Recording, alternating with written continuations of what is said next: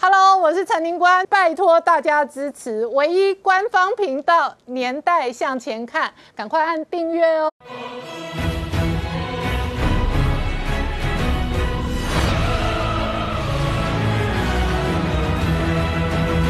年代向前看，向前看年代。大家好，我是宁官，欢迎我们忠实观众跟粉丝朋友扫描 QR Code 订阅《年代向前看》YouTube 官方频道。我们看指挥中心今天呢，这一个新增的案例稍微缓解，不过台湾本土确诊的案例已经逼近八千人，如果加上境外一路哦，已经逼近九千人。事实上呢，指挥中心也证实了六十岁以上的重症率逼近三成，而且这当中呢，目前总人数已经超过一千人。那同一时间，在东南亚，在中国广州都传出印度变种病毒的传播压力，这使得台湾社会一方面要缓解疫情，另外一方面跟时间赛跑。而关于疫苗的大战跟疫苗到货的时间点跟数量，就成为整体台湾社会的国安议题跟焦虑哦。今天事实上有几个面向，指挥中心证实了四个单位提出申请，那这一个协助。采购疫苗，今天中午传出来的是这一张照片哦。郭台铭今天递件，递件的名义方是永林基金会哦。那这一个生地的这个采购的对象是在德国 BNT 辉瑞。另外呢，竹科也传出来相关的资讯哦。竹科同业工会今天也提出申请。那稍晚我们也会跟永林基金会跟竹科的同业工会连线。同一时间呢，这一个在台湾社会哦，另外一个外界观察的是，包含了佛光山的申请，也是指挥中心认为比较具体的。而过去非常亲近绿营的这一个前疾管局的这一个局长哦，同时是生技业的大佬张宏仁哦，也不断的公开在脸书发文，他说要救命的话，要赶快开放进口疫苗的弹性。稍后我们也会跟他连线。然而台湾社会哦，最敏感的。市场就在股票市场，高端昨天所跌停，今天一早所跌停，这背后有多少这一个对于政情、疫情乃至于后续经济的影响？我们待会儿要好好聊聊。好，我们这个阶段年代向前看的节目要特别连线永林基金会的执行长刘永彤哦，因为今天指挥中心证实了国内有四个单位申请申购这一个采购疫苗，那其中指挥中心的总指挥陈时中证实比较具体的两个方向，一个是永林基金会，另外一个是佛光山。那针对永林基金会申请的关于德国 B N T 辉瑞五百万剂。疫苗哦，我们先请教一下这个呃，跟我们连线的刘幼彤，幼彤你好，哎，明官好，好，那可不可以请您先说明你们今天的申请递件？那关于你们申请的递件以及将来可能的执行的期待？嗯，呃，今天事实上，华海公跟永林基金会完成了我们主管机关需要的这种八项内容哦。那我们有文件也有公文，所以在中午大概十二点左右，我们已经完成向卫生福利部食品药物管理署递件。那我们去的人呢，呃，有我们的永利基金会是创办人夫人曾心怡女士来代表。那红海公司呢，是由这个呃红海教育基金会执行长汪佑和代表共同递件。那食药署这里是由这个署长吴秀梅，她代表这个主管机关来受理啊。那在这个递件的过程中呢，这个曾静女士她有表示，因为责任重大，那完成这个交件程序，也就希望政府能够听见人民的声音。那呃，后来陈时中部长呢，他事实上是有表明说，有收到我们的这个递件呢，也认为我们准备的相当完整。那接下来应该就是进入政府跟民间要开始。合作的这个过程，所以今天那个郭台铭先生在他的脸书上也说明啊，他希望说这个全岛一命呢可以变成全岛一心，团结才是逆境最大的解药。所以他说，在这个艰难的时刻呢，希望大家都能够放下一些心中的纠结，而且他重申就是感谢政府的协助，而且一定会跟政府密切合作。疫苗的采购呢，也绝对不是。好像很多人所说的，像是上街买菜一样啊，因为全球其实现在都在抢疫苗，它本身就不是一件非常容易的事情。所以政府他有些期待，希望说有一些严谨的这个评估啊、态度啊，我们也认为这是合理的。所以在送件以后呢，我们现在所有的讯息都会以指挥中心公布的内容为主。好，那这个呃，请教你哦，呃，目前为止指挥中心今天认为相对上比较具体的两个送件，指挥中心的回应是永林跟佛光山。那关于永林的五百万剂 BNT 辉瑞，在台湾事实上炒了好长的一段时间。那就三个面向哦，请您回应。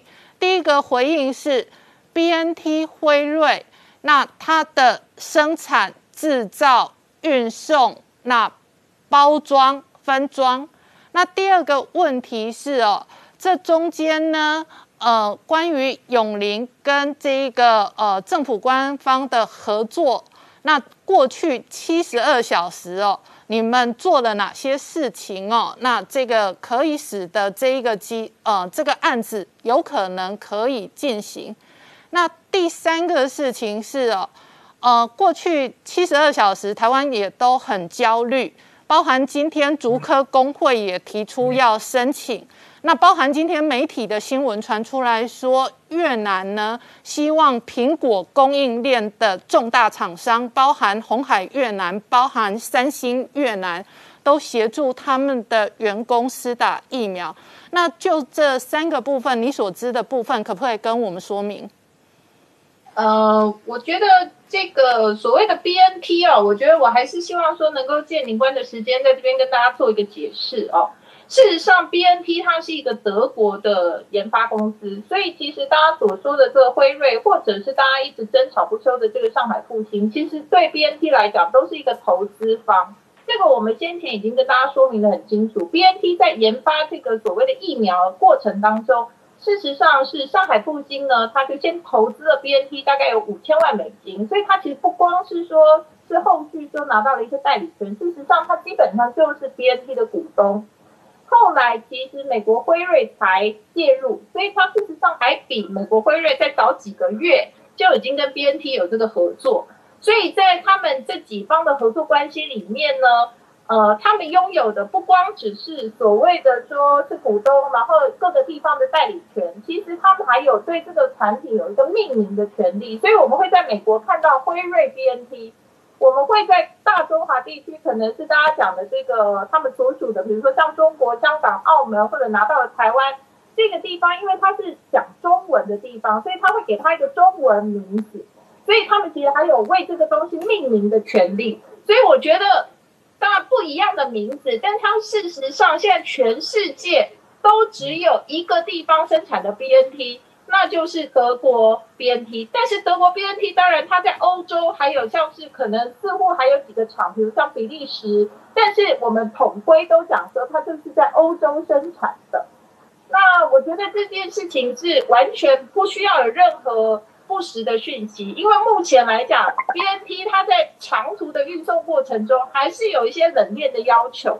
我觉得合理的概念就是说，这种冷链的过程当中不可能到。到每个地方去，呃，卸货、分装什么，这些都是不可能的，在实际上运作也不容易。所以其实，呃，在欧洲生产的 BNT 的这个原始的疫苗，它就一定会是原装从欧洲到所购买的这个国家。所以我觉得这件事情完全不需要对这个东西有任何的怀疑。所以全球的 BNT，不管它是叫。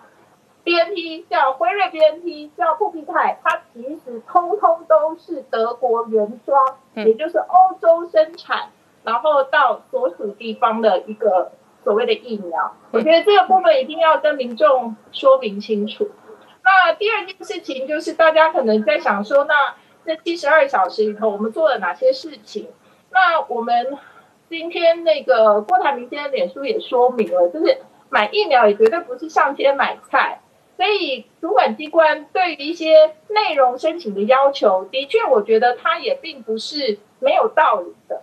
所以这些内容呢，在我们准备以后，也才发现说，哇，的确有很多东西它是必须要在更呃做一些功课。好，那我们在七十二小时，最后事实上是用四十个小时完成了这件事情。那大家是笑说，那怎么样可以缩短时间？我说，因为本来七十二小时是有算上睡觉，那就不要睡觉，其实就可以少一些时间。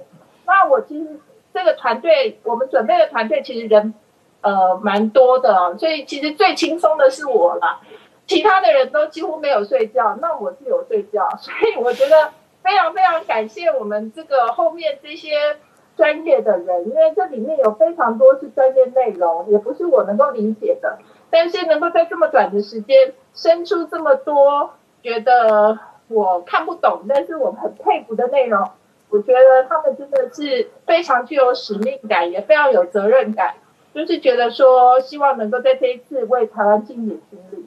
好，幼童，谢谢你跟我们分享过去七十二小时哦，这个团队的努力。那假设是政，假设是政策上决定哦，这一个。配合民间的努力来进口这五百万剂在欧洲生产的疫苗的话，那后续的政策的拟定跟政策的执行就交给目前的决定政策的指挥官跟相关的行政人员，是这样子吗？呃，我想接下来，因为我们的能努力的部分，我们已经努力了。那我觉得接下来有很多的事情，呃，我们的说法或者是我们都以中央主管机关他们的说明为主。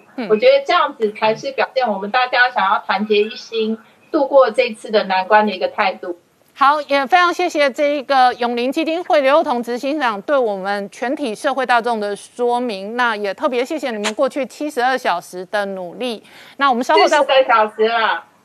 好，我们稍后再回到节目现场。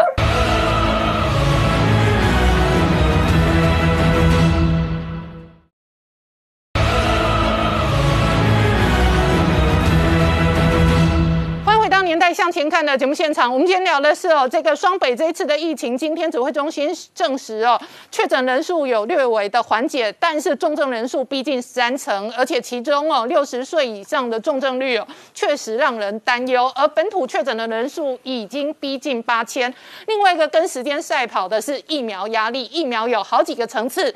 那政治攻防包含股票市场攻防的是国产疫苗当中的核心高端疫苗，另外一个核心是。今天指挥中心证实有四个民间单位提出申请。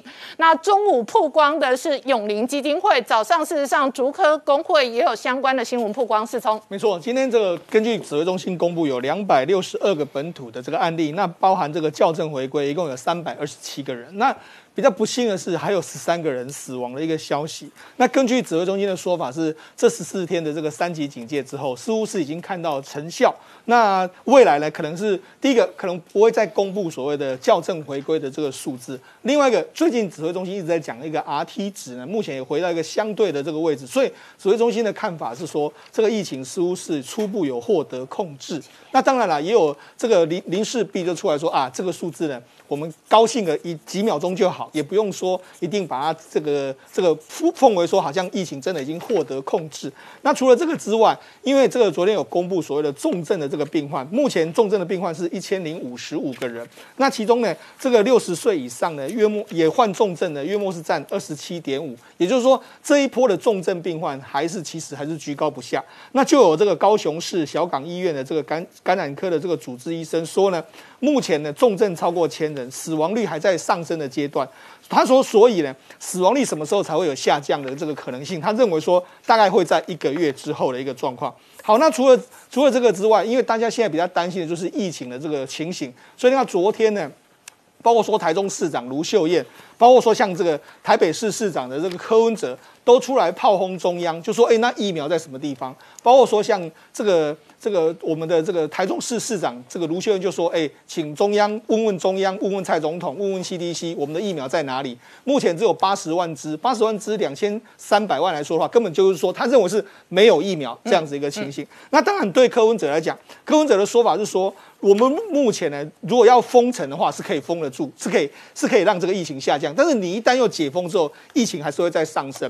所以就说呢，他认为说，如果继续这样下去来说的话。”他认为三个月之后呢，饿死的人会比病死的人还要更多，所以也就是说，现在显然大家都在拼一个疫苗的这个情形。那当然了，因为疫苗现在有几种，一种是我们这几天在讨论的国产疫苗，那国产疫苗来说的话，今天高端就出现了连续第二天的这个跌停板嘛。嗯。那其实高端在昨天的时候呢，包括说他有发重，他自己有发一个所谓新闻稿。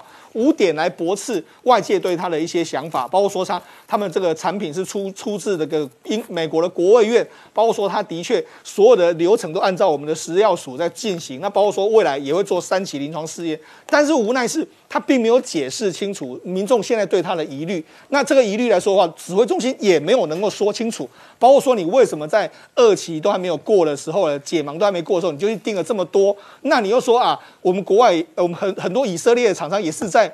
二期的时候就已经去定好，那为什么我们不二期的时候去定 A Z B N T 这些？所以有些说法来说，的确没有办法让国人认同。那当然，昨天下午的时候，蔡英文总统也有亲自出来说明。他亲自出来说明的话，包括说像疫苗的这个进度，他说他是目前紧盯的疫苗的这个状况。嗯，那他认为说，他也同时说啊，他清查了所有的他身边的人，他说不没有所谓的炒股不当利益的这些事情。那当然。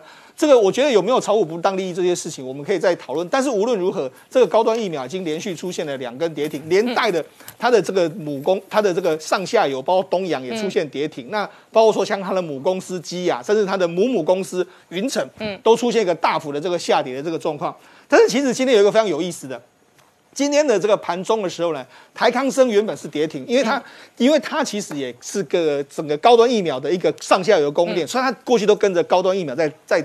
再走再走走强或者走弱，但是今天它跌停之后，它很快的尾盘拉到涨停板。嗯，那为什么拉到涨停板呢？因为永宁基金会出手了。嗯，那永宁基金会因为在今天的时候呢，这个曾心颖曾心颖女士呢，她去这个送件嘛。那送件的时候，根据我们目前指挥中心的说法里面来说话，有四个单位。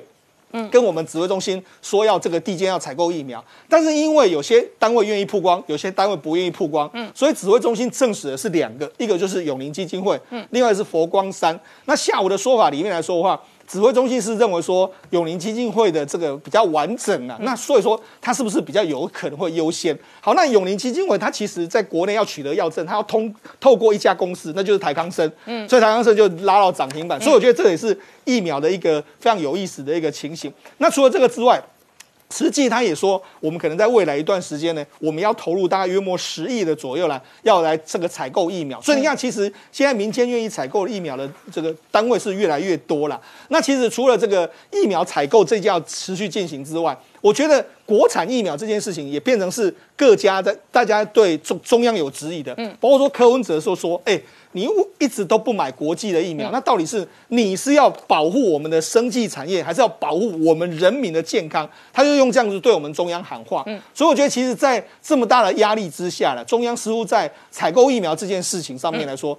可能似乎是有松动的迹象，嗯，那当但是呢，所以台湾可能民间自救的声音跟数量会不断的加大，对，因为就是今天指挥中心证实的叫做永陵比较具体，然后佛光山比较具体，对，然后今天竹科工会，因为竹科的国际能力也是相当坚强的，对，所以竹科搞不好未来我们也可以观察它是不是也会朝向比较具体的方向发展，是，那当然有人拿着影印纸就要申。请了，那个就是比较乱的啦。那个那个当然是不可能的。对，这个我们有证实，就是张亚中的那个只有一张纸而已嘛，那没有什么完完整的这个 paper。我是认为说，其实以台湾民间的力量来说，是可以获得非常多的疫苗。我们不要忘记哦，其实，在台你是认为如果政策给予弹性，对，那民间各种机构，包含慈善机构，是是有可能可以加快补足我们疫苗缺口的压力。对，一定可以的，因为我们。政府这个，我们政府要去采购，都是一次要大批，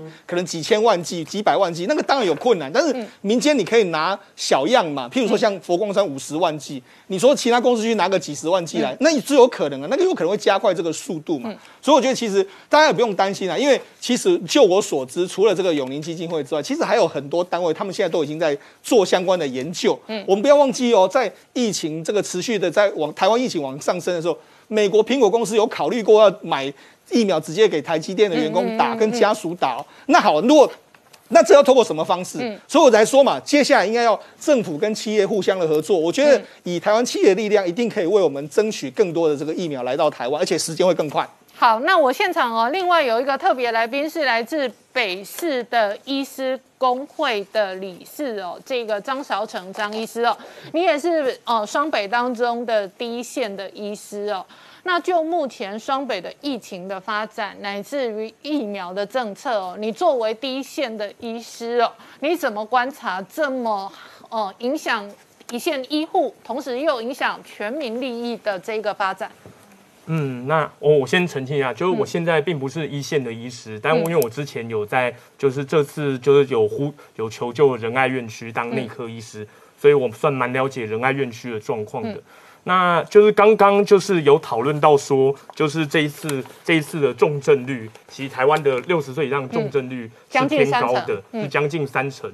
那重症率高的话，死亡率自然也就高。嗯，那我觉得。这个感觉讲起来只是数字，我觉得可以用一些更具体的事情让大家明白这到底实际上含义什么。嗯，就是说，其实因为隔离的关系，其实我们有非常多的老人家，嗯，就他们其实是在一个不明不白的状况下，他们就知道说他们确诊就要被隔离。嗯，那依照我们在仁爱院区的会员就表示说，甚至有看到一些阿妈，他们是在菜市场接到电话。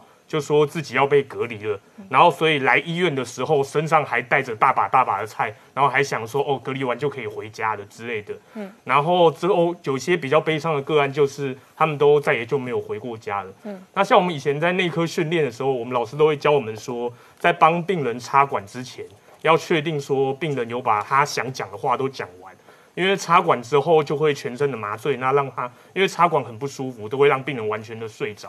那如果说他没有康复的话，那他就这辈子就不会再有机会讲话，就不会再醒过来了。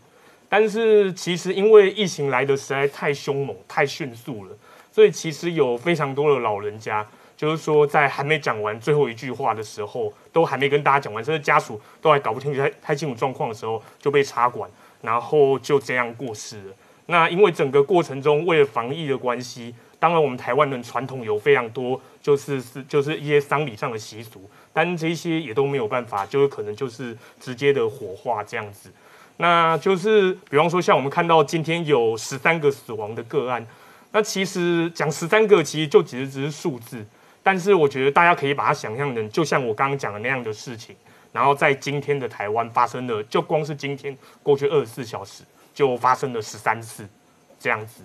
然后甚至有些家属，比方说他们可能会打电话来医院跟住院医师拜托说，就他知道医生很忙，然后没有时间，但是可不可以请医生特别走进去他妈妈的病房，然后把赖的那个家族群组的那个视讯的通话打开？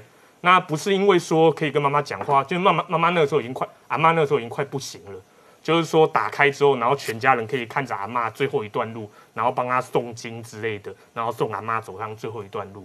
那我觉得这种就很悲伤的事情，其实现在在双北的各大院的急重症的专责单位是不断在发生的，所以就特别提醒大家，就是尤其是年纪大的朋友，就真的要小心安全，没有特别特别重要的事情，要尽量待在家里面。好，我们稍后回来。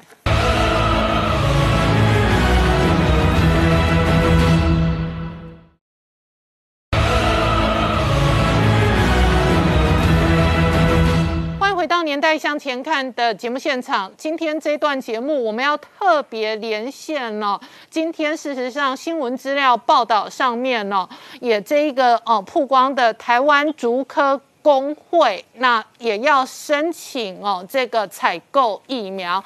那今天正在呃视讯上跟我们连线的是竹科工会秘书长张志远，张大哥，张大哥你好。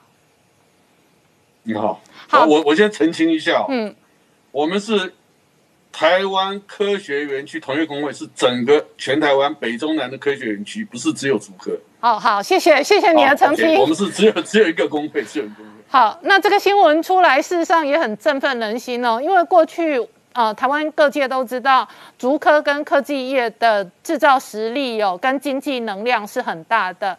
那先就您。呃，这一个竹科的工会也想要这个采购疫苗的部分。科学园区同业工会。好，科学园区。好，科学园区同业工会想要进行采购疫苗的部分，先跟各界说明。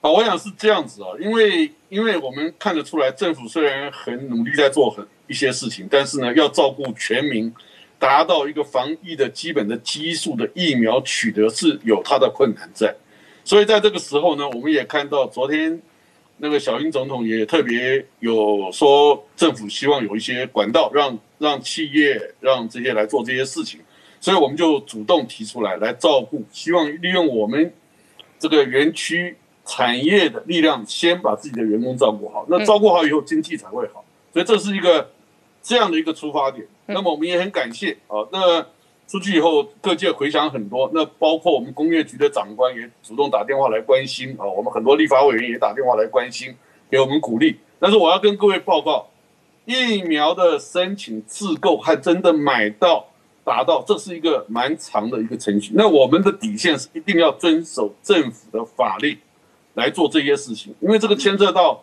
安全、权利、义务，所以这个是我们必须要做。但是呢。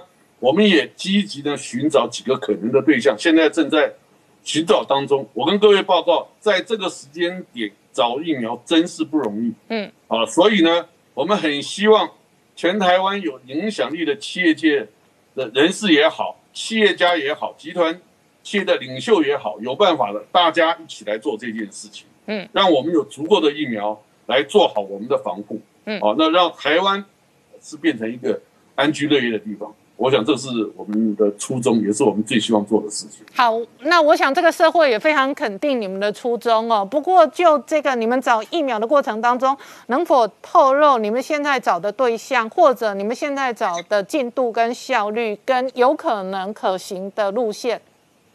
哦，我想这个它有个底线，这个底线呢，一定是 WTO 哦核准的。主要的厂商目前 WHO 核准的厂商，对对对，WHO 核准的三家哦，WHO 核准的三家，那么我们以那个为对象，那目前也有几个 channel 在进行，也有拜托的对象，但是我刚才也跟各位报告，不太容易，一下子要这么大的量是不容易。虽然我们园区全园区我大概估算最多大概六十万剂，但是这个量也不是容易，那所以我们正在进行。那么在这过程当中，也有很多好朋友提供。各种的想法，甚至也有人主动跑出来推荐，我想都在过程当中了。嗯，但是要确认能拿到，我认为还是要一个一个过程去做。那么我刚刚特别在强调，它的底线还是政府的相关的规定，所以我们也很期待，我们申请出去以后，经济部收到以后，有能够相关的这个作业指导，让我们能够依循来争取这个处理的效率。好。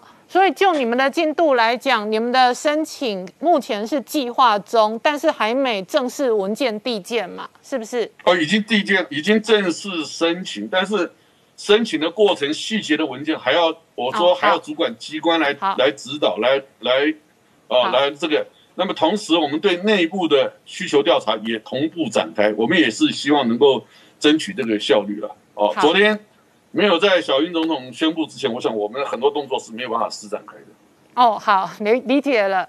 那张大哥也请教您哦，主呃科学园区跟科技业的实力是台湾很大的国力，那特别是经济的能量也是大家很担心的。那这一次你怎么观察疫情可能对于科技产业可能带来什么风险跟影响？那你们这一次哦想要申请的疫苗，你刚刚保守估算至少要六十万剂嘛？对，嗯，好，我想我想是讲科园区对于产业的影响力日日渐加重，而且现在的对于全球经济的影响力日渐增加当中了。我想这是这个确定指导事情。但是我们也相对的看到，因为染疫的数量的增加，园区很多的厂商的营运呢，多多多少少受到一些影响，啊，包括分流哦，包括居家隔离啊，包括清一些一些这个这个处理的动作呢，一直在加强当中。那么我往后看，我们会担忧，如果这个疫情不能受到控制，不能造成全民的一个防护网的话，那后面的影响会非常大。一旦生产线中断以后，对大家的影响不是单一工厂的产业产品的供供应，而是整个产业链会出问题。当产业链出问题的时候呢，会影响到全世界需要产品的公司对我们的信心。那这种信心一旦破坏到某个程度以后，它是回不来的。嗯，所以对台湾是事关影响非常重大。嗯，哦，所以这个这个简简直是严格往更严重讲是国安问题。所以我们现在要做的事情，先集中大家的力量。每一个人把每一个分工做好。所以我们有一个 slogan，有一个有一个说法让大家做参考，就是政府呢要顾全部的百姓，这是政府要做的事情；产业呢要护员工，嗯，哦，因为员工是产业里面最重要的资产。那园区呢要拼经济，嗯，为什么要拼经济呢？因为要要齐心啊，和政府和朝野各一起来共度这个疫情的结束。所以我们基本上是用这样的一个作业的逻辑来思考我们要推动的事情。嗯，好，那张志远先生、张志远大哥也再继续请教你哦。那刚刚讲到呃，这一个你们在递件之后，那应该说你们在开始着手进行之后，你们才理解到说。疫苗的采购乃至于呃数量都相当的不容易。那你评估你们期待的申请采购六十万剂，它真正能够成功的几率有多少？那采购下来，你们期待优先施打你们整个科技产业的员工吗？对，我想这六十 G 哈，嗯，是照顾我刚刚讲过产业。护员工要做的事情，那这个产业是指科技园区的产业，所以我们现在的能力能够做到是这一步。当然，我们也有一些厂商，他希望是说他行有余力，希望能够做更多的社会公益，要捐出来，那我们也很感谢。但是它的前提是一定要取得疫苗这件事情。嗯，平常讲，现在台湾没有任何一个人或者一个企业敢讲抛黑胸脯讲，我现在我就有本领这样。我我认为还目前还做不到，因为你不到最后签约，不到最后你是不知道的。所以我们希望它。快有结果，哦，但是真正有什么？平常讲是不容易，现在就不算一定会怎么样。嗯，好，那我们我们能做的事情是尽量的来做。我相信台湾其他的工协会也都在想这件事情。啊，那变成全部大家都去找的时候呢，我想这个效果会比较好，但是相对的也可能让价格会这个这个上涨，这个都是会产生的正负影响。所以我们要审慎的评估，一步步的往前走。嗯。好不好？我们只能说站在工学会立场，我们尽量来做这些事情。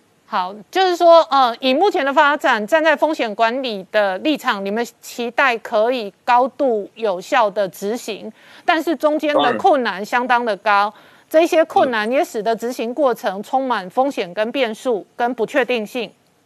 对，我想那个变数是是一定要考量。当然，我我们假设这样讲吧。假设我们政府在我们正式签约之前找到很多可靠的来源，哦，那么这种安全无虑化，当然我们就就 follow 政府现有做。我们这个部部分，我们做这件事情是补足政府现有能量的不足，这个是一定要要跟社会大众报告的。嗯，而不是我们异军突起，不是，这个是要补，因为这个疫情的严重的往后推估的这个风险是非常高的，大家也千万不要掉以轻心。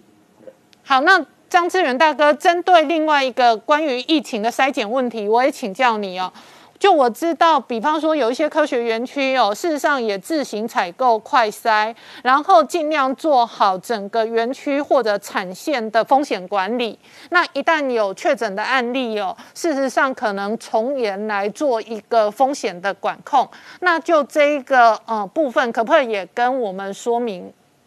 好，有关这部分呢，当然我们很感谢科技部哦，嗯，和我们地方政府，譬如以新竹为例的话，新竹市市长和我们科技部呢，在园区马上大概大概过两天就可以开，就是可以正式使用的快筛站。但是因为能量有限呢，它基本上还是对有状况的人先做检测以为安全。嗯，但是呢，这个检测站的设立哦要很谨慎。嗯，因为你一旦检测出出。出现发现人有问题，或者说他已经有一些疑虑过来过来的话，在这个过程当中防护，他检测出来如果是有阳性或伪阳性，你马上要后送的话，这个机制在什么？这一定要弄得很清楚。嗯，所以我认为这件事要做，还是要政府的医疗体系一定要配合协助才能做好。嗯，但是这个也是防护里面重要的一环。那现在的重点是说，对有特别影响的人。需要经常出国的人，或者是说已经有一些些怀疑自己身体的健康状况，我认为那个优先去做。嗯，好，非常谢谢这一个科技园区工会秘书长张志远大哥跟我们的连线，非常感谢你。我们稍后回到节目现场。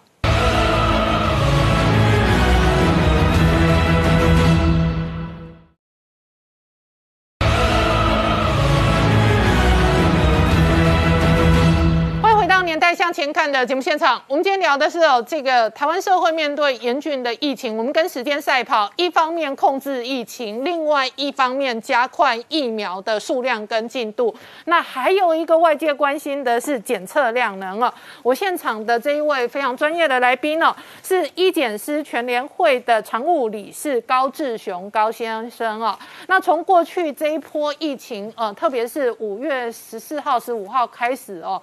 这个升温之后呢，整个检测量能呢，显然哦也凸显了整体中华民国的系统障碍。就是说，整体中华民国需要大量的检测，但是当检测塞车的时候，它会影响到确诊数目塞车，那影响到整个疫情的风险控管。OK，首先我我先补充一下哈，就是说。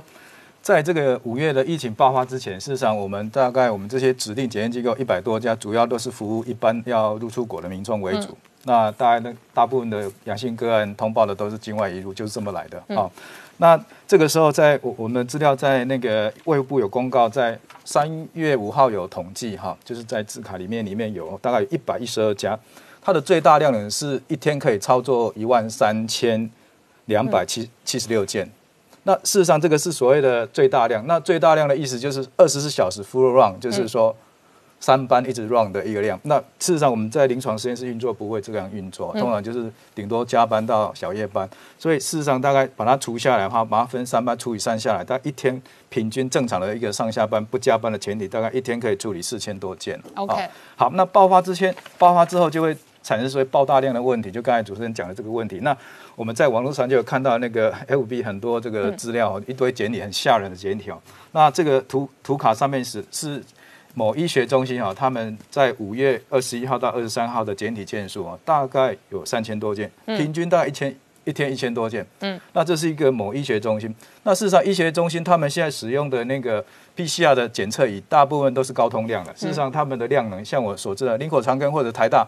一天都可以操作两两千个哦，但是所谓一天两千个是三班二十四小时，所以他们还是很累啦啊。好啊，所以在网络上就会剖这个哈。那那为什么会有一个校正回归这个问题？就牵涉到我们在看旁边的一个 PCR 的一个检测流程。嗯，那这个 PCR 检测流程事事实上，我们把它分成检验的前、嗯、中。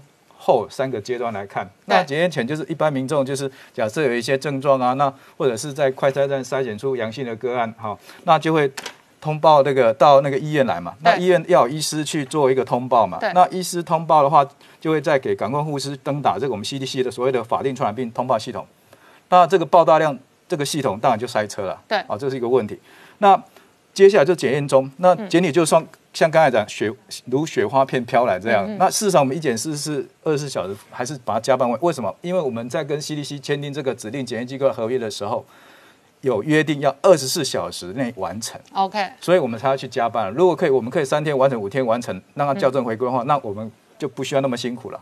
好，那我们检验报告做完就检验中嘛。嗯，我们赶出来之后要登档回去，就发现又塞车了，因为这个 CDC 的一个所谓的 LIM 就是实验室管理系统，我们要把这个。报告登打回去 CDC 的一个系统的时候，又又塞车宕机，所以事实上我们看这个检验前、中、后，发现最主要是宕在下一张图卡的检验的前跟后段。所以你刚刚说很大的塞车在前跟后段，对对不对？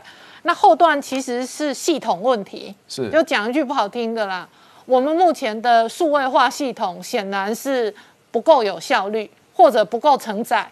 它就它就会发生宕机或者这一个各式各样的混乱嘛？呃，应该是这么讲，就是说早期 CDC 在开发这个系统是用在真的是法定传染病早期的法定传染病的个案数，比如说通报一个霍乱或者是那个呃 s c a l a 那些那些啊传染病不会个案数那么多啦，不会不会像顶多流感那个肠病毒这些的量，不会像现在这种。一天好几万件，对对对，那这个是前所未见的，这个也不能怪说 CDC 当时，因为当时他设计这个系统就不是为了现在这种大规模的流行的一个使用用的。顺便再请教你哦，CDC 现在又出了一个绝招，说二十四小时内要完成，不然不给钱嘛，对不对？对对。好，那这个是不是又引发一线的医检师的反弹跟争议？呃，我补充一下，就是说反弹争议的是说这个。啊，所谓的校正回归，它好像把它大家的民众都会误解是我们检验塞车，所以我前面才讲说，事实上塞车的是我们的检验前塞车，他没有办法去通报上去，就是如果他慢一天通报，那我们就 delay 一天了嘛，那这个账也算在我们检验，就是不公平的。第二个就是说，我们报告已经做完了，要等登拿登拿上去 CDC 的系统是发不发不出去的，那也是塞车，哦，那也算到我们。那所以这个图卡就是说我我再详细说明一下这个细部的作业流程啊，就是主任图卡里面就是。当一个民众到医院来，包含感染足科快筛阳性的时候，是不是要转介到医院来？对。那医师就开始一开始一样，还是要看他诊查嘛，要看他有没有哪些症状，内流感症状或者是这个 COVID-19 的症状，哦，还有他的接触史，全部都写在这一张。这个目前各个医院的做法不一样哦，但是医师就是要把他的这些诊查的记录写上来，然后呢，下面的裁剪裁剪日期什么这些都写好之后呢，他再把它传送给。感控护理师，嗯，那感控护理师就会拿这一张来登打下一页这个所谓的 CDC 的啊，这个是检验系统，对，通报系统。那这个通报系统就是我前阵在媒体有有发生，就是说这个应该要把它改善，因为呢，它里面有二十几二十个栏位要填。好，你看它红色的框框有一个必填栏位，每一个栏位你如果没有资料，它就不不不让你 pass。好，哦，那这边又塞车，医师当然是也要节省他的时间嘛，所以他大概手写一下 TOCC 或者一些。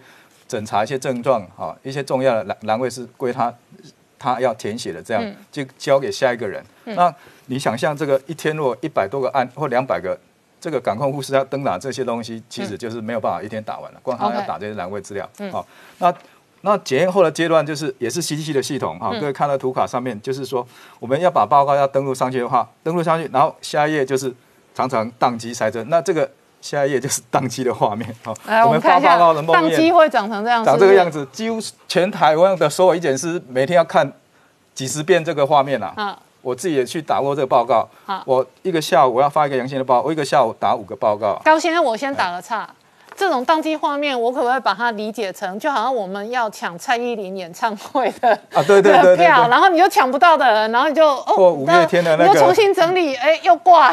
对，所以我们都要去抢。好，哦，所以变成它事实上是系统容量不够了，也有可能是上传的速度不够了。也是也是，所以我都我们都磨合出一套，我们都知道那个时间点要晚上八点以后，跟早上凌晨，就是早上八点开始去打最顺畅。那就我刚刚讲的，像抢演唱会门票。是啊是啊是啊。是啊，好好，所以我们就是我们报告，如果分身一检师把这个 PCR 报告做出来之后，我们会再交给小一班、夜班，因为我们医院是三班在 run 嘛，夜班人员再把这个报告离峰时间登打上去，就是这样。那在之前是长这个样子。好，那检验中阶段就是大家啊，在 F 一或者有些那个媒体上看到哈，我们很辛苦哦。那民众也认为说，一个 PCR 要做四到六个小时，其实它它的作业就是这么复杂。那可以看到从通报裁剪，蓝色的部分就是检验前后。检验前后就刚才讲那个那个那个两个阶段就已经塞的大概前面一天，后面一天就已经两天了嘛。嗯。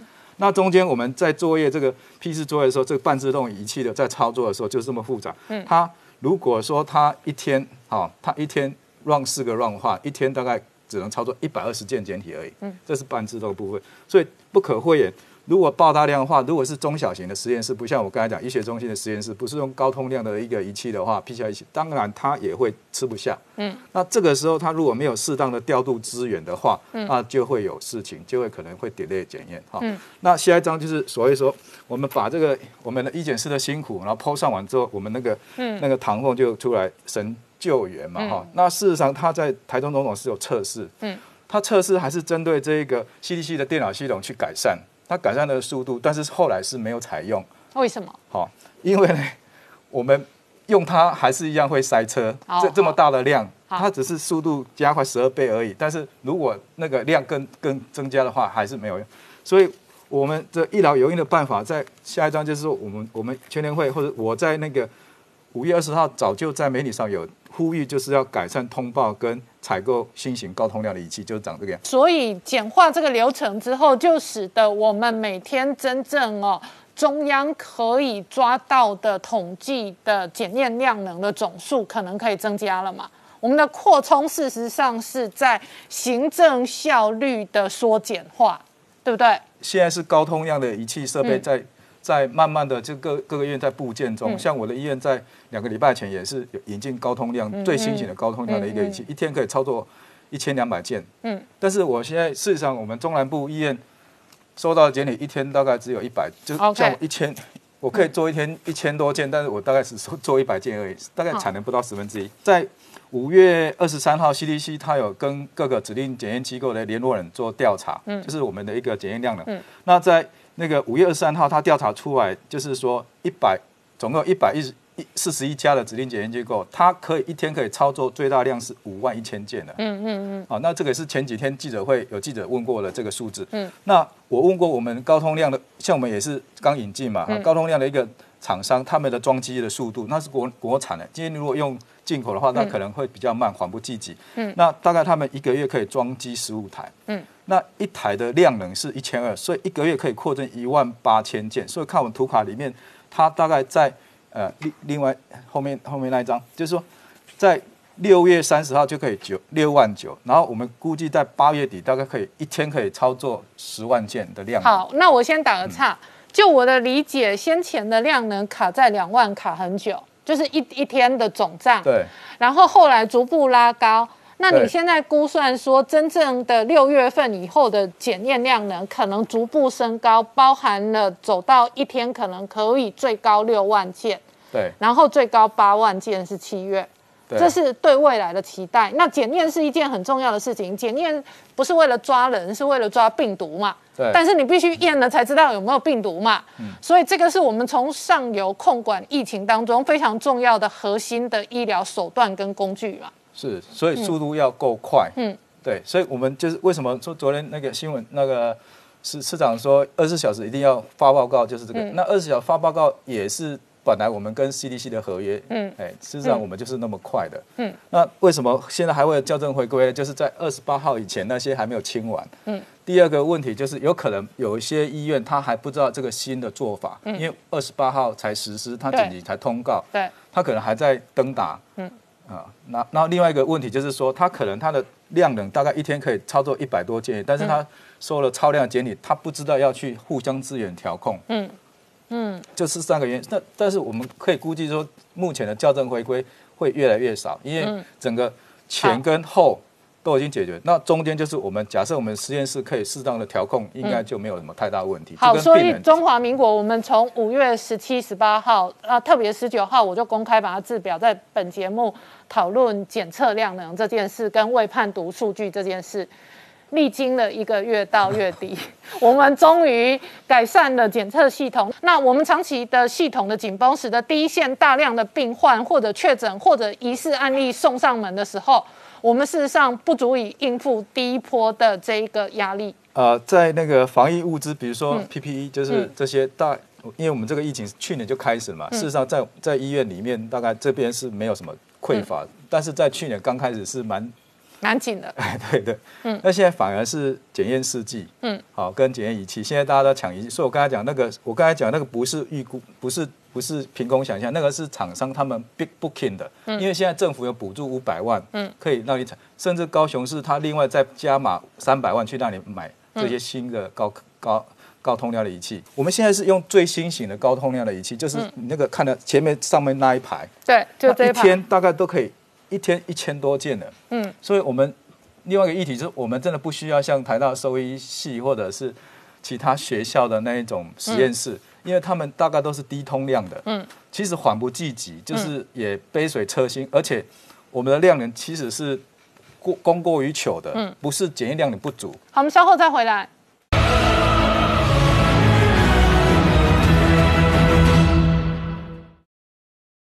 Hello，我是陈宁官，拜托大家支持唯一官方频道《年代向前看》，赶快按订阅哦。Hello，我是陈宁官，拜托大家支持唯一官方频道《年代向前看》，赶快按订阅哦。欢迎回到《年代向前看》的节目现场。我们这个阶段特别透过视讯连线，要跟前机管局的这一个局长张宏仁张老师哦，他同时也是国内生气产业当中哦业界的大佬张老师来做视讯连线。老师，我想要针对三个议题请教你。不过，首先第一个是。请你就目前疫情的发展，那当然它相对仍然集中在双北，可是新北的疫情目前为止感觉上是比台北市哦还要呃严重一点。那另外哦，有一部分的病毒或者疫情好像有南下在桃园跟台中彰化的生活圈哦，请你就目前的疫情的发展哦，那跟这个社会大众分享你专业的观察跟意见。目前疫情的发展是呃审慎的乐观，嗯啊，当然呃就是最坏的那那一段时期已经过去了啊，那是不是会持续变好？呃，现在这几天看起来的确是往这个方向走，嗯，但是在讲这一点的时候，当然不希望大家放松警戒，嗯嗯，因为今天整个情况会比较好，其实是跟我们呃全民呢主动。啊，自我啊，等于是自我限制了啊，这个叫做主呃呃叫做什么自动封城了啊，并不是强制性的封城，这样子的一个这样子的一个呃大家的这种集体的动作有关了。那只要这个持续下去啊，这个阿中部长当然也讲了，说这个这个这个 基本的传播啊系数呢，已经降到差不多。快要到达一嘛啊，那这个是好消息啊，所以如果能够把它降到小于一，它就会开始收敛啊啊。那现在这个情况当然，那你没有办法去预测哪边有，所以大家当然就是保持我们叫做全面防护就是你要假设每一个人都是有可能带病毒，嗯啊，你的小心度就是这个样子，嗯，那它就会降到啊这个程度，那这样子我们就有机会。啊，在六月十四之后呢，是往下降级，而不是往上升级的。嗯，啊，至少啊，这这个这一点这一点的乐观审慎度是有，但是前提是大家不可以放松。嗯，嗯好，那老师顺便请教你，那另外一个这个社会很撕裂、很对立的争议是在疫苗。首先，第一个是疫苗是要打给健康人的，所以呢，确实。这是攸关全民的生死跟健康问题。那第二个是，这个社会有一些人对于国产疫苗，它将来的成熟度或者安全度，事实上确实有信心危机。那第三个部分是，这个社会有相当多人期待国际疫苗、欧美进口疫苗，但是数量上显然事实上。目前为止的进度跟数量都不容易乐观。那三个面向的疫苗问题，请老师哦跟我们社会大众也分享你的意见。第一个在政策上面啊，当然，假如今天我们是有足够的疫苗在手上，嗯，那我们当然学习欧美国家统一啊，由国家分配，嗯啊，然后阶段式的按照次序。这个方法是目前指挥中心采用的方法，但是它的前提是你的疫苗非常够。嗯啊，那我们今天知道我们疫苗是不够，不够呢不是呃不是说我们一直都会不够，我们是现阶段不够啊，现阶段不够，所以啊指挥中心应该要有的政策是欢迎所有能够拿到疫苗的，嗯啊就进来。这个政策是我呃公开呼吁的最主要的原因呢。你这个时候呃不能够说我一定要由政府主导所有的事情，因为你已经啊啊你已经没有啊丧失了那个机会。这个机会在什么时候呢？是在去去年差不多夏天的时候。所以我们在去年夏天的时候呢，没有超前部署啊。那现在呢啊没有这个疫苗，那这个也不是呃真正指挥中心的错了。我们防疫做得太好，假如那个时候就去去买的几千万剂啊啊，那今年如果这个疫情没爆发，一定被骂翻了。嗯，所以我们今天去讲说啊，当时没怎么样，这个都马后炮了啊啊，这个我们学到教训比较重要。所以既然我们现在没有，当然不管是企业界、民间任何人啊，有办法拿到疫苗，你当然都要欢迎。嗯，那我要补充一点的是。过去这几个月来，我个人也接受很多企业界的很多呃厂商的委托或者很多资讯啊，那大家也都说要找疫苗了。这里面当然啊有很多善心人士了啊，那也有很多企业界人士想帮忙。不过这里面有很多掮客了、中介了，嗯啊，但是我们都不管了。但是所有的这些拿来卖来卖去的啊，都是买光卖光的百分之九十九。嗯，佛光山基金会是我这个过去这个三四个月来第一个啊接触到他确定已经有疫苗嗯的一个慈善团体。嗯啊，那因为他的国际部的这个负责人呢是刚好药界出身，也是我一个好朋友。他问我的时候，我说你怎么会有疫苗？嗯嗯啊，我说大家都拿不到啊，我也拿不到啊，我也很想去买啊。哎，结果他就说啊，因为呢，这个叫做善有善报，他们是超前部署，买下来订了货要去送给第三世界国家，结果呢啊，故乡有难，回头相助。哦，所以我们帮忙别人，嗯，有一天也有可能救到自己，嗯，所以这个是，呃，我觉得上天真的是，啊啊，上天真的是冥冥之中呢，啊，真的是有在保佑我们，啊，要不然我们，呃，其实那个谁啊，呃，我有个朋友，呃，也讲，就是以色列的总理呢，呃，有讲一句话的，他说我们这种小国家如果没有在很早的时间用很高的价钱定下来。等到疫苗出来的时候，大国扫货的时候，我们我们靠边站一点机会都没有。这个就是台湾现在面临的问题啊！所以要真的要谢谢这个团体。那我也祝福郭台铭先生会成功。嗯啊，因为他直接跟他也是直接跟 BNT 谈，但是你要知道，直接跟 BNT 谈，他还是闪不掉复兴。嗯嗯啊，因为他毕竟这个台湾的权利在。在复兴医药手上，嗯嗯，所以他两边当然都要打通，嗯，才有办法直接从德国进口。那我们祝福他，嗯，这几天就有好消息。所以简单讲，疫苗越多越好，嗯，顶多不用嘛，嗯，没有人说你疫苗很多，呃呃怎么样？这个时候不是想浪费的问题了，嗯嗯嗯。美国川普总统用两百亿美金订了七支疫苗，啊。现在有四支已经是啊，已经美国当然只有只有三支上市，A Z 美国还没上市嘛。不过这个四支是全球上市嘛，他们只用两支，全民就打完了嘛，剩下都去拿去给别人用。日本也是订了两支，现在才有办法把 A Z 分给我们了。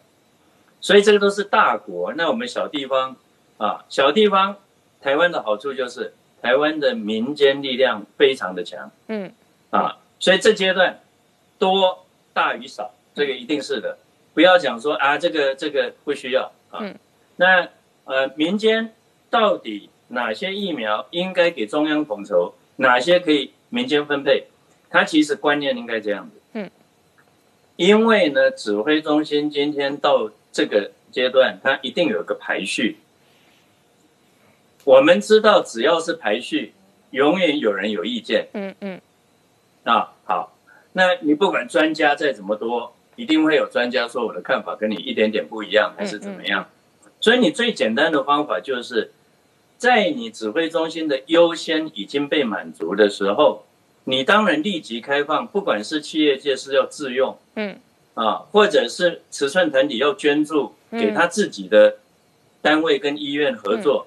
还是自费市场，你就把它开放嘛。嗯嗯。想要跳的人，比方说我是第八顺位或者第六顺位，那你现在打到第三顺位，嗯，那我自己出钱呢。好，张老师，接下来要请教你哦。哦，刚刚提及哦，这个阶段对台湾来讲，对全体国民国家来讲，事实上疫苗越多越好。那而且中间如果是有弹性的话，可能会更好。那下面一个问题是国产疫苗的争议，特别是这几天在网络上关于二期、三期吵很凶的争议。那你对于国产疫苗现在二期、三期吵很凶的争议，可以请教您专业的看法。上个礼拜五月二十六号，世界卫生组织开了一个专家会议。嗯，啊，那他为什么要开这个专家会议呢？他事实上是邀了现在。啊，就是世界卫生组织认可的这几家，啊，已经上市的，我们熟知的这几家的疫苗公司，以及十几家，啊，我们称为第二代疫苗，嗯，啊的，呃的公司呢，啊啊，一起来报告啊。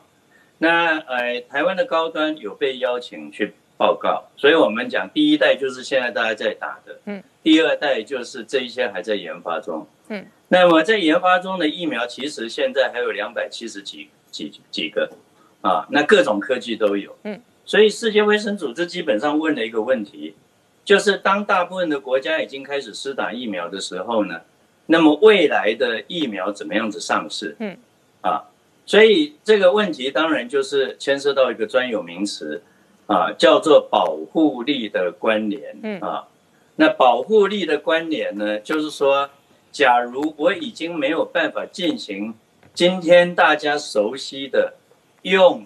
啊，用安慰剂的对照组啊，双盲试验，把大家放生，让你去自然感染啊，这个是我们大家现在熟悉的，大家讲的三期试验。那么下一阶段的疫苗呢，用什么方法最好？那它的答案呢，就叫做用免疫桥接试验啊。那这个免疫桥接试验呢，就是啊，让这些新的疫苗站在第一代疫苗的肩膀上，啊，去做一个桥接试验，说我产生的综合性的抗体，跟你产生的综合性的抗体是可比较的，嗯，啊，可比较的，嗯，那这样子呢，才不会说，哎，未来的疫苗呢都没办法做三期，那怎么上市？嗯，这个问题在医学上从来不存在，啊，这个是第一个答案。第二个答案是。现阶段已经可以打疫苗之后呢，你用，啊，你用这个打安慰剂呢，把它让它自然感染，这个在医学伦理上面是有争议的，嗯，啊，这在医学伦理上面是有争议的，嗯，在实际上也不太可行，因为以前感染力很高的时候，就是传染力很很多嘛，就是社区感染到处都是，美国一天几十万，你很容易做研究嘛，嗯。你大概你大概几万人，然后做个两个月，你大概那个那个那个那个那个那个数字统计数字就可以出来了嘛？你现在根本根本就是大家有没有打疫苗，被感染有多少，这个时代已经不一样。嗯，所以这个好讲非三期不可，这个这句话当然是错的啊。这个我们用世界卫生组织来验证。嗯，当然这个技术问题很复杂。简单的讲，如何去检测这个当然是议题。不过我们今天不讲那么多，也就是说，没有所谓的非三级不可。嗯，但是啊，但是我觉得我们的国家呢，要怎么样能够核准这个疫苗，当然不是我们这几个人说的算。嗯，因为在我们的食品药物管理署，它有专家委员会。嗯，这些专家委员会都是独立思考，每个人都是非常厉害的。科学家了啊，嗯，所以呢，他们当然会替我们把关，嗯，他把关了可以通过就打，嗯，他们把关不能通过就不要打，嗯。啊，那打跟买有什么差别？哎，买当然要买嘛，嗯，你今天不买，你八月怎么会有货？嗯，这一样嘛。其实呢，很多人问我，我其实是骂指挥中心说，你怎么可以上前几天才跟人家签约？嗯嗯。你应该去年就签约嘛，那这个哈也不能怪指挥中心，啊，我在报纸上曾经批批评过，这个是因为我们政府采购法太严格，希望不要再有下一次了，嗯，我们也永远买不到疫苗，嗯。啊，所以买是一回事，打是一回事，嗯，政府当然不可能去强迫民众打哪一家疫苗，嗯，所以我总结这么讲，只要你疫苗是多，啊，就是供给大于需求。你让民众有选择，你买国产疫苗厂重要，因为今天买了这几家公司站稳脚步，他们就是下一个国光。嗯，当年国光就是国家预预采购，啊，就是叶金川先生当署长的时候也是这样子，他用紧急指挥权，嗯，就把他给签下来，嗯，哎，结果成功了，他押对宝了，国光就站起来。嗯，我们今天又多了两家疫苗厂，还有台康。嗯，我们这个产业链起来。才有资格这个在国际上跟韩国啊，还可以讲说我们要代工要什么这些，因为我们的产业链以前啊从来没有站起来，都是民间一点一滴自己靠股东的力量撑起来。嗯，我们还真的要感谢这几家生技公司。啊，国家啊国光国家还有投资啊，这个联雅国家也有投资，高端可是都是靠自己股东的力量，所以我们啊要很清楚，啊支持是啊支持是用购买的行动、研发补助来支持，但是能不能打，专家决定。好，非常谢谢张宏仁张老师哦，接受我们的视讯连线，我们稍后回到节目现场。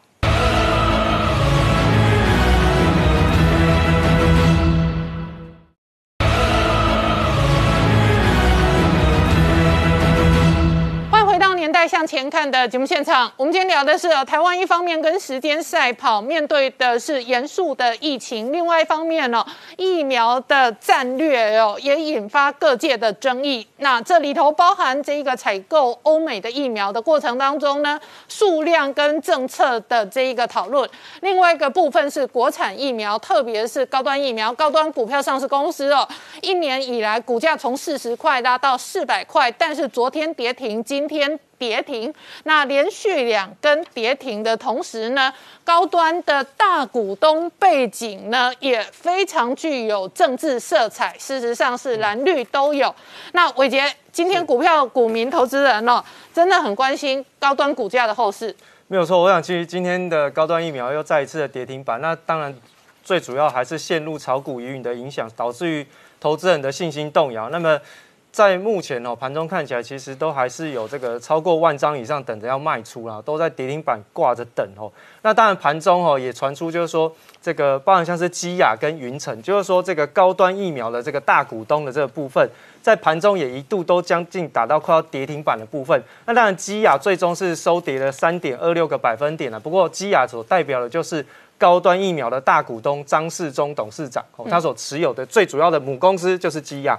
另外呢，这个张世忠的这个妹妹有张之玲的部分，他的公司是云城，哦，盘中也打到了将近快跌停板的一个状况，最终是收跌了七个百分点。所以其实就目前看起来，整个市场上对于整个高端疫苗的跌停，也引诱引有引出了一些相关的讨论。那最主要有几个重点，第一个就是市场上认为，如果是在股票市场当中操作比较久。这个有可能就是所谓的利多出尽，那最主要就是股价都是反映在基本面之前嘛，那。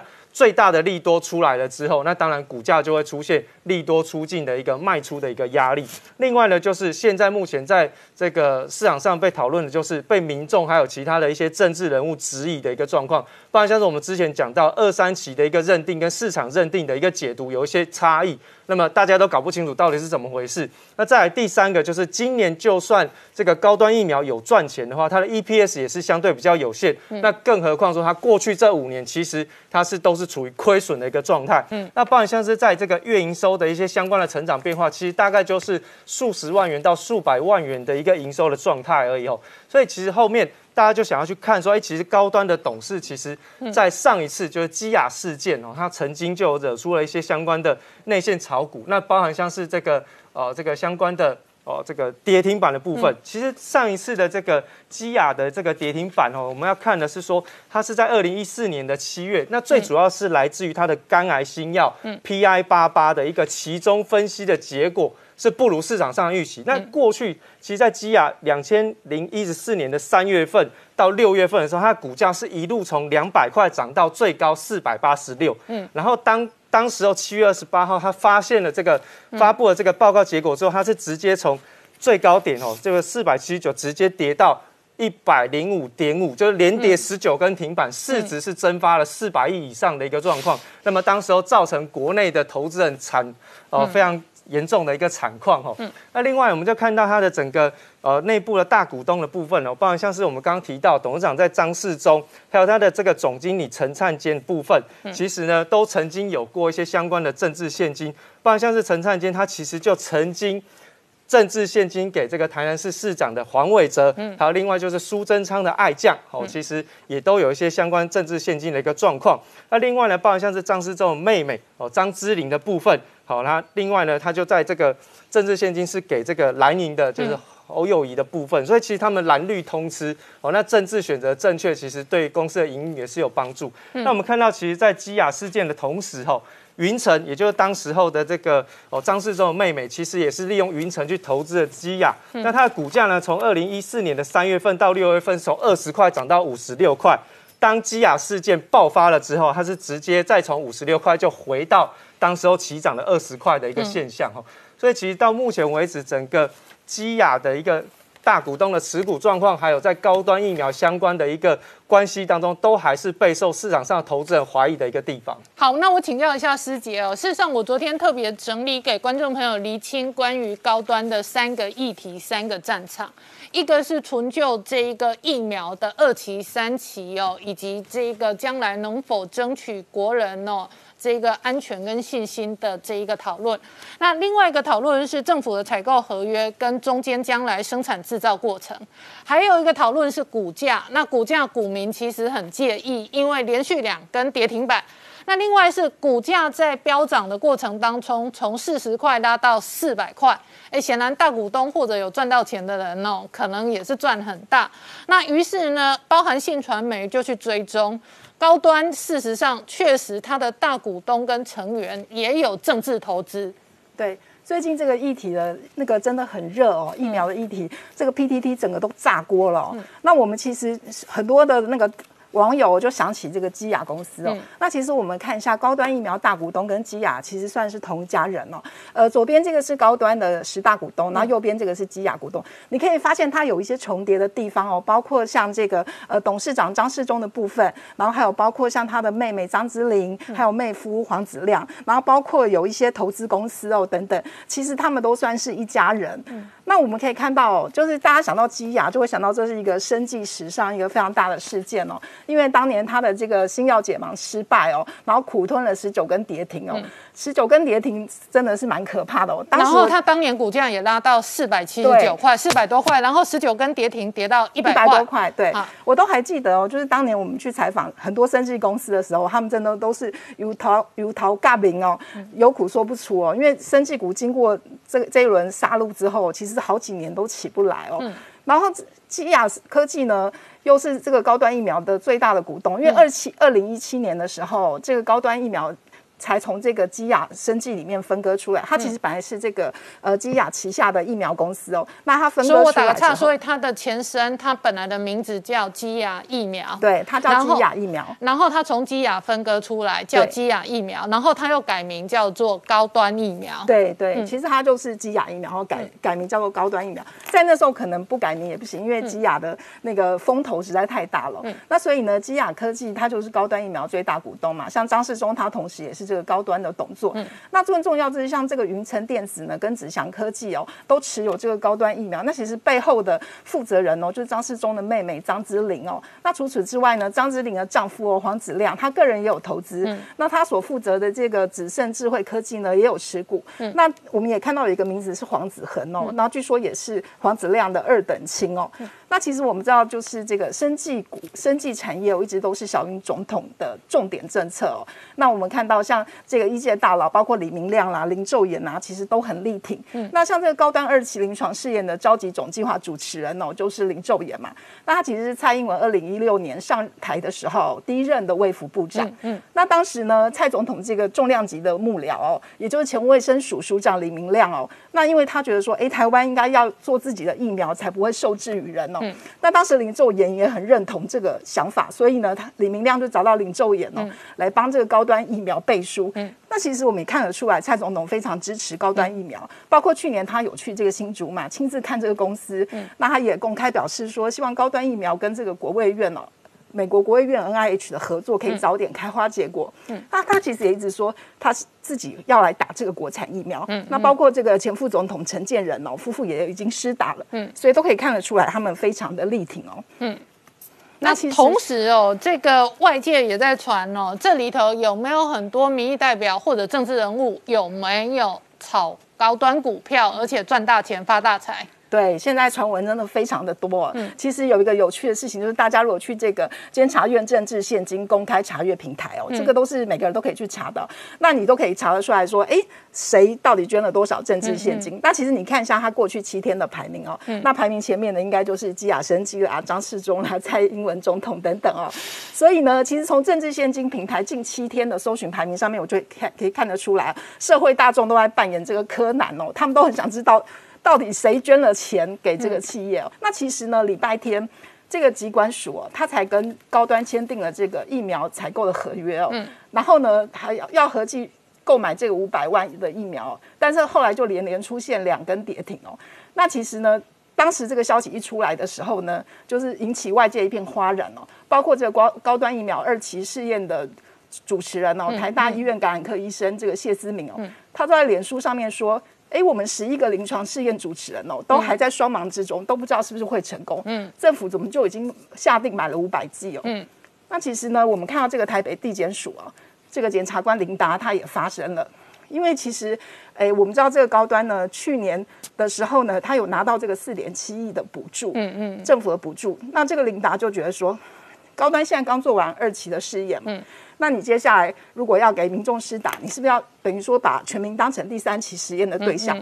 那我们知道做这个第三期实验哦，其实成本是很高的。对，在国外呢，他可能一个人就要呃数十万元的成本。对对。那如果说你把高端，你把那个我听到某一些国际药厂第三期的人体实验成本，每一个人最后的总成本一般估两万美金。对，就是说，那所以假设很简单的数字嘛，假设你找一万人。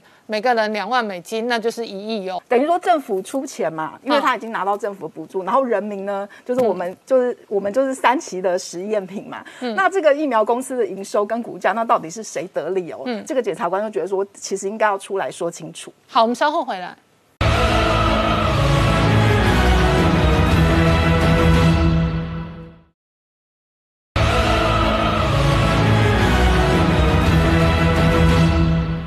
年代向前看的节目现场，我们今天聊的是哦台湾事实上还在跟时间赛跑。那一方面呢，这一个全国对于疫苗高度的焦虑。另外一方面，疫情也还在波动。我请教一下林义郎医师哦。那以今天来讲，指挥中心证实的确诊案例有略微下降、略微缓解。可是事实上哦，我们整个疫情仍然在一个相对的高原哦。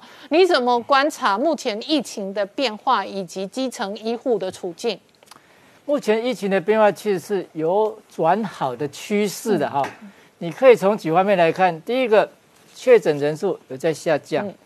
那新发病的人数也是在下降，嗯，所以确实是有在改善。可是大家在期望什么？嗯，什么时候这个第三级的那个那个管控可以解除？可以解除，对。现在设定一个六月十四，嗯，六月十可以解除吗？嗯，那个要考虑三级管控是什么定义嘛？嗯，三级管控就是说一个星期内要有三个社区感染，嗯，或每天有十个不明的感染者，嗯。我们目前这两样都符合，而且只要符合其中一项，就是在三级的管控里面。哦，所以你要预期说六月十四号可以解除这个三级的管控，我不是那么乐观了。当然，没有没没有人是神的哈。如果今天你有疫苗进来，有多少人会来打？嗯，三更半夜都有人排队来打。全台湾有多少家的诊所？嗯，一万多家。嗯，有多少家医院？可能接近千家了。嗯嗯。如果今天这个疫苗线，你说打不完吗？不会。嗯，一万家诊所如果一天打一百支，可不可能？嗯，可能。嗯，但是你疫苗什么时候发给他们？嗯，你如果说集中在几家、十几家的这个这个医院才可以打，那当然到到民国几年，民国一百年不不现在是不是现在一百一十，到民国两百年可能打不完。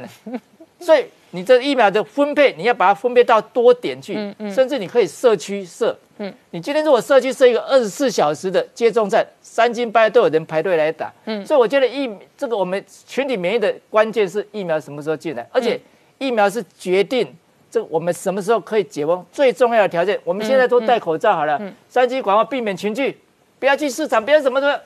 你说这个有多少作用？嗯嗯，有一定的作用，但是不会有很大的作用，而且不会有长期的作用。很多的国家。什么封城，嗯，又解封，要封城又解封，封城一封两封三封四封，然后再解封，嗯，封到疲乏了。对呀，嗯，所以你看这个层面影响，经济的层面影响更大，你知道吗？很多人失业了，没有钱的。所以我觉得这个事情呢，疫苗一定要大家要赶快进。所以我们大家期待说什么时候疫苗快进。所以我们年代也期待国产疫苗，就是这样子啊。嗯，毕竟你国外疫苗没有办法一下进那么多嘛。嗯。国产疫苗，我说实在，真的也是评价起来，当然它是蛋白质疫苗，效果理论上是不错，但是我不能跟你讲，因为它没有做第三期临床试验，它也没有二期还没有解封，但是理论上来讲，它是一个不错的疫苗，我只能这样讲了哈。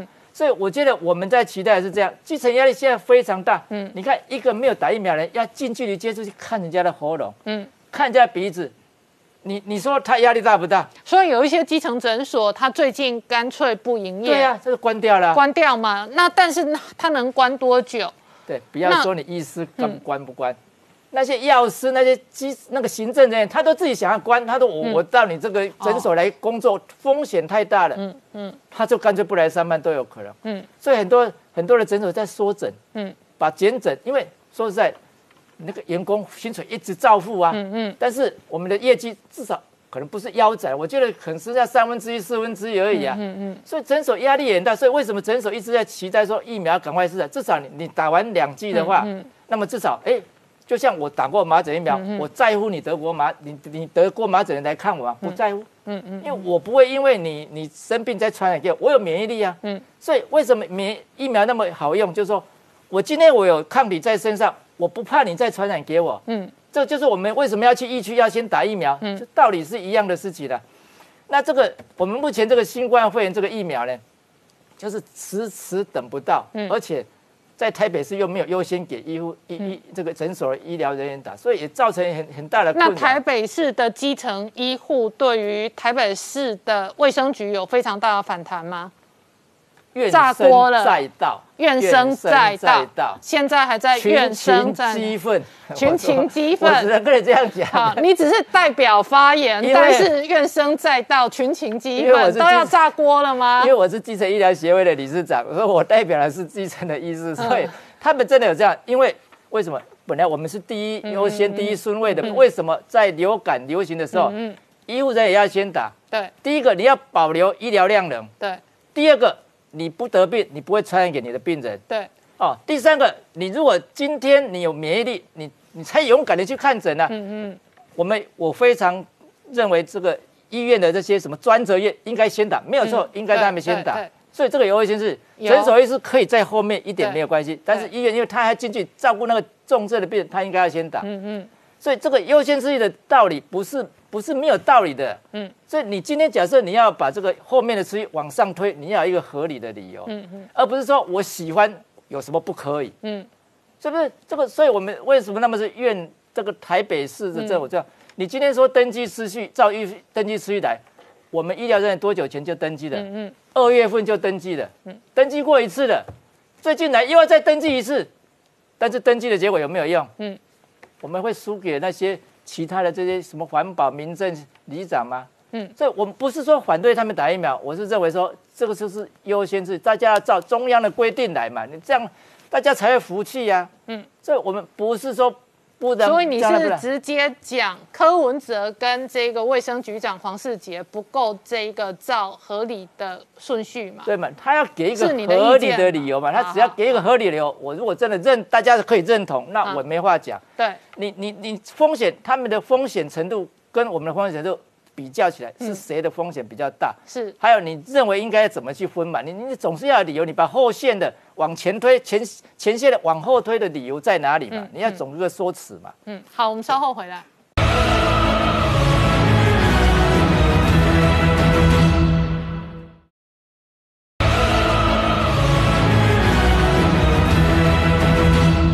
回到年代向前看的节目现场，我们这个阶段要特别连线到北市联医支援第一线的专责医院的医师陈长宇，陈医师你好。嗨，林冠杰你好。好，那这个请教一下陈医师哦，这几天你都这个在专责医院当中值班哦，那请你就目前为止哦，台北市联医的处境哦，跟大家做一个说明。那当然，外界也对于联医作为专责医院的医疗量能也相当的关心。是林冠杰，嗯，呃，自从两个多礼拜前然后这个病例数开始爆量之后。基本上北市联医各院区都是属于第一时间病房就被塞满的情况哦。那当然，我们北市联医特别市政府给北市联医的医疗资源哦，是相对的来说是相对丰富。嗯，但是另外一方面也会要求说，我们要呃在短时间内陆续的加开不少的专责病房哦，包括原本的专责一原本一间专责病房在第一时间被塞满哦。嗯嗯，啊那个周。那个病例爆发的那个周末，就直接再加开一个专责病房，也是被塞满哦。嗯。那再来接下来的一周也是持续加开的病房哦。那在这种病例爆量的情况之下哦，那当然我们第一时间院内的一般病患哦是陆续的先出院跟降载哦。嗯。那接下来就会造成下一步就会造成急诊病例会被这个塞爆的情况哦。所以我们可以看到，其实我们中校院区急诊外面的哦帐篷一间间搭了，嗯，这当然除了急诊的室内空间有限哦。那当然，在户外的区域的话，这个病毒量也比较少，也比较适合让这些急重症哦轻，不管是轻症还是急重症病患待在户外也比较安全。那经过了一些筛检，包括快筛或 PCR，那确定了是阴性还是阳性，再陆续的住院哦。那就我的观察来说，当然最近的这两周持续都是是属于一个病例爆量的状况。那当然这个。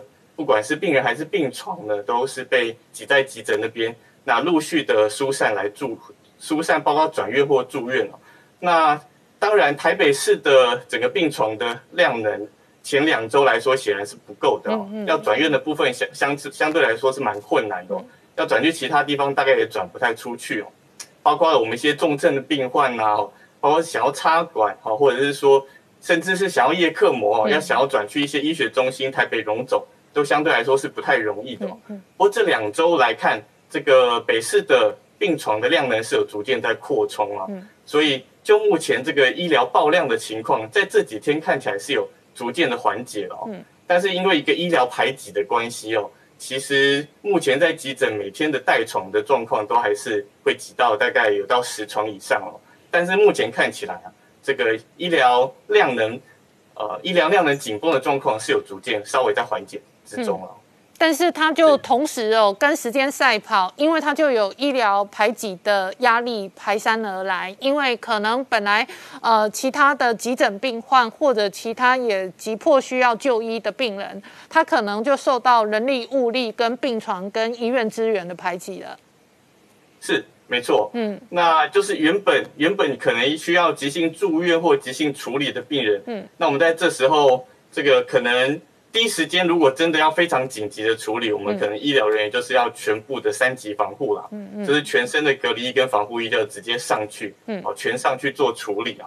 那其他稍微比较没那么紧急病，可能都要等到这个快筛阴性，甚至是 PCR 阴性，我们才做进一步的处理。嗯，那当然还有一些病人是受到医疗排挤，是原本哦可以第一时间去救治的，啊，那可是。没有办法那么的及时的去做一个救治哦，嗯，有可能是在急诊或者是送到加护病房之后就已经就是陷入重症甚至死亡的情况哦，嗯，那这个医疗排解状况基本上还是相当严重。那当然我们还是有尽力啦，尽力是我们如果能第一时间的就去救治病人，那我们当然还是尽量做到这样。嗯。那这几天连一几个系统的工会都有求救的讯号哦，除了专责医院的医生在一线的风险跟辛苦之外，另外一个外界哦，这个呃也在关心的，包含护理人员跟这个所有第一线工作人员的辛苦哦。那就工会的求救的部分，你身为其中一份子哦，你怎么观察这样的工作负担、工作 loading？那如果这个疫情，延续长达三个月、五个月，那你在一线医生，你的观察，一线的人力跟士气会受到什么影响？我觉得医护人员的压力，当然工作压力相相对来说是真的是相当的大哦。那人力的部分，我觉得护理人力也是相对来说也是紧绷跟不足的，包括我们接下来也准备要开第四间专责病房，其实。中校医院就是小小的两三百床医院，要开到第四间专责病房哦。嗯，这护理人力是相当吃紧哦，啊，而且很多其实很多护理师都不太敢回家哦，或者是说都把小孩子都这个送回老家或送到其他地方去啊，或者是自己随便找个地方住。嗯，那我们院方是已有开设一个呃专门给护理人员住的类似像病房的地方，可以让他们做稍作休息哦。但其实相对来说，环境都并不是这么的好哦。那包括自己去找的住的地方，可能也不是这么的好。嗯，所以其实我觉得，在这种情况之下，哦，工作紧绷，工作压力紧绷，人力紧绷，那居住生活环境不好的情况之下，我觉得要做一个持久战是相对困难哦。嗯嗯。所以我个人其实是建议说，包括人力的部分啊，就是如果能征招或是对征招更多的人力哦，来加入资源帮忙，这部分当然是很好哦。嗯。那另外就是看能不能尽尽量的可以补助一些医护人员哦，提供他们比较好的一个居住生活品质哦。嗯。那这也是。能够打持久战的一个不错的方法，这样子。陈医师，以你本人来讲，你最近几天都搬离你的住家住处，改住相关的防疫旅馆嘛？因为你担心你会对家人造成感染的风险嘛？是，没错。嗯，那对我来说，其实我也是搬离家里了哈。那避免说把在专责病毒呃专专责病房可能接触到病毒的一个机会就带回家里这样子。那相对来说，嗯，其实是我们医师自己有去跟呃医院附近的旅馆谈一个专案嘛，就是我们自己谈的专案了。那旅馆其实也是很大方，就是让我们就是能够住进去，不排不排斥我们住进去哦。嗯，那当然这个部分的话，嗯，这个部分不是市政府协助你们，也不是指挥中心协助你们，是你们医生自救，然后医生想要。呃，分流自己跟家人居住的，就集体跟你们医院附近的旅馆谈了一个专案合作的方案。对啊，这这点真的是比较无奈了哈。但医院跟可能台北市政府或中央都没办法给出很明确的一个资源，我们也只好自己去做一个相关的沟通以及协调。嗯，那当然我是希希望说，因为我们都是用自己的。防疫津贴啦，因为我们自己的门诊检查啊，就是一些其他的收入，基本上都会减少很多。嗯，我都会全几乎基本上都是全心全意的来照顾住院的一个病人哦。嗯，所以是也是希望中央啊、市府啊，然后以及联医部分可以应该要补助护人员给一些补助啦。那包括之后的防疫津贴，也希望能够这个早点拨款下来，或是如实拨款。我觉得陈医师，我觉得我们可以。陈医师，我们可以客观公开讨论这个事情。为了支援专责医院，你除了要支援你的专业，你还要额外搬家出来，然后找一个旅馆住，避免感染你的家人。那请问你在住房的旅馆一个月可能要开销多少钱？一个月嘛，就是我们我们订房一周，在一周就是一万了。OK，那所以一个月可能就四万，看你支援多久。资源多，其实我们内科医师是轮流支援啦，嗯，所以我们大概，因为其实像我在专责病房的话，就是值夜班，一次值夜班十二个小时，一次值七天了，嗯嗯嗯，所以七天，然后十二个小时下来，真的一个礼拜是会受不了，没办法连续值好几个礼拜哦。所谓夜班从几点到几点？夜班是从晚上八点，嗯，呃早，呃晚上八点到隔天早上八点，嗯嗯，对，是这样的一个状况，嗯，所以这样这样这样情况之下，连续一个礼拜，其实会真的会相当的疲乏哦，嗯，所以基本上我们呃联谊的内科，包括中校或者是其他各院区都一样，嗯，都是各个内科医师大家轮流去支援。专责病房，嗯，所以一个礼拜值完还是会休息大概至少一两个礼拜，嗯嗯，那让这个身体好好恢复一下之后再进去再值，包括白班或者是夜班。那如果是白班的话，就从早上的八点值到晚上八点。嗯，好，非常谢谢陈长宇医师透过视讯跟我们连线，我们稍后回到节目现场。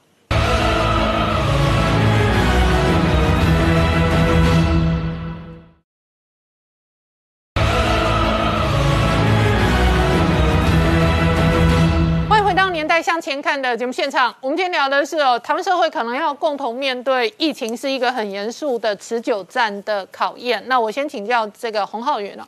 我刚刚讲，尽管哦这两天确诊的人数略为缓解，可是外界对于整个疫情的高度紧绷跟高度警戒要拉长多少时间呢？是不容易短期内看到很乐观的发展。然后呢，一线医护呢，事实上也都有心理准备，这可能是一个长期的持久战。那你作为医护的一员，你怎么观察？嗯，应该是说这个压力非常的非常的大了，而且那个最大的压力哈，其实疫情这件事本身，我们还可以还可以面对，因为我们自己是医护人员。嗯，但是另外一个问题就是说，这个像之前在讲这个三级解封的这个问题，我们其实都已经有心理准备，说这个三级解封大概不可能在五月底就结束。嗯，所以我们大家有心理准备，但是后面到底要拉到什么时候，真的很不，大家都没有底。嗯，因为确诊者的人数虽然说看起来好像在下降，可是因为如果你去看它的重症死亡率，哈，一些。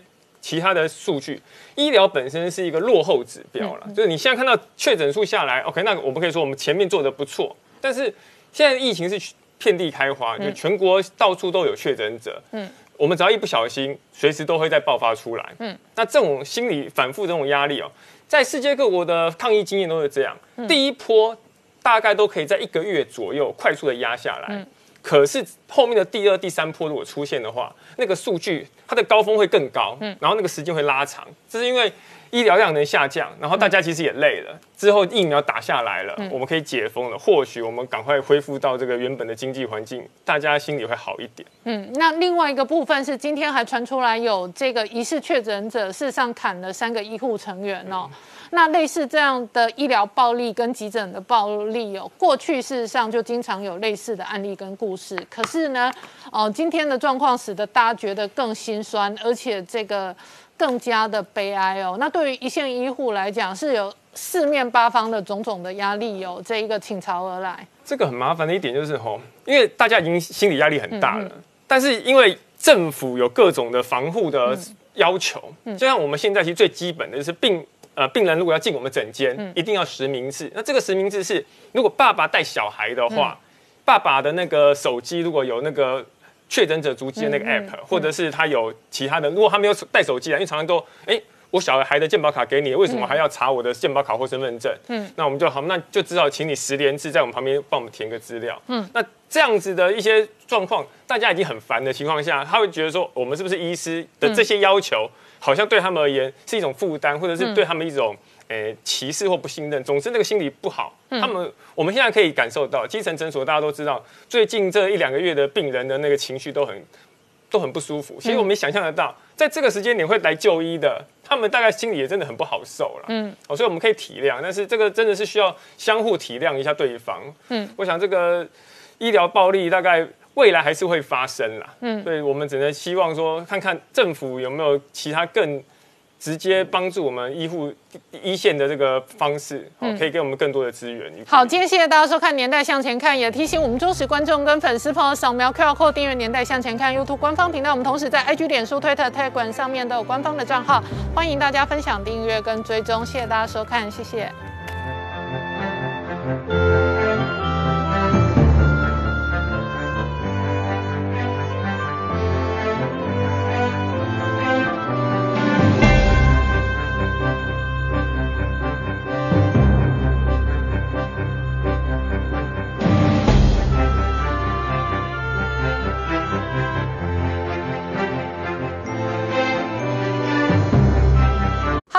陈宁官，拜托大家支持唯一官方频道《年代向前看》，赶快按订阅哦。